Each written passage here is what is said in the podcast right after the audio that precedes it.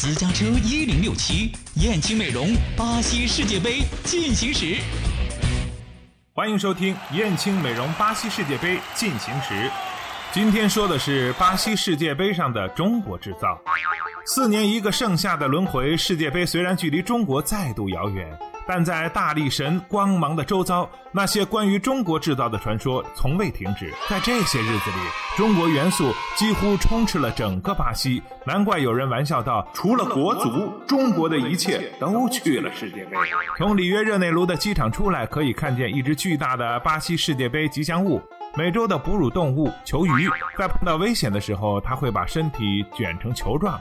它的官方名字叫弗莱戈，产自中国杭州。这也是中国企业首度直接从国际足联获得世界杯吉祥物制造和营销的官方授权。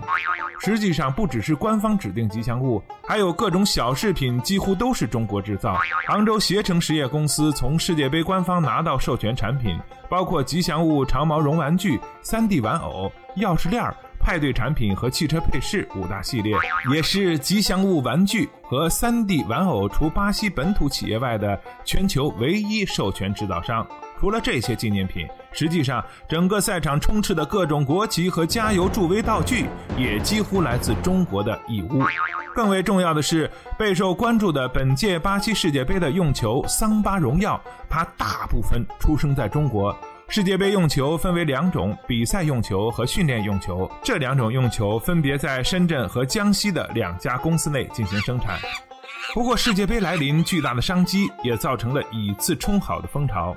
在英格兰队下榻的皇家郁金香的旁边，走路不要十分钟就有一个叫罗奇纳的贫民窟。世界杯来到这里，也多少有些气氛。走进巷口的廉价球衣店，有一些价格低廉的、让人动心的球衣和纪念品。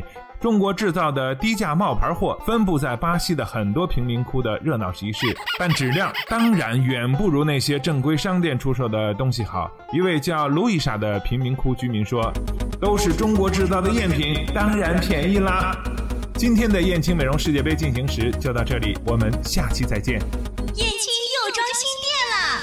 燕青美容引领淄博高端面部护理二十年，美丽三十万张脸。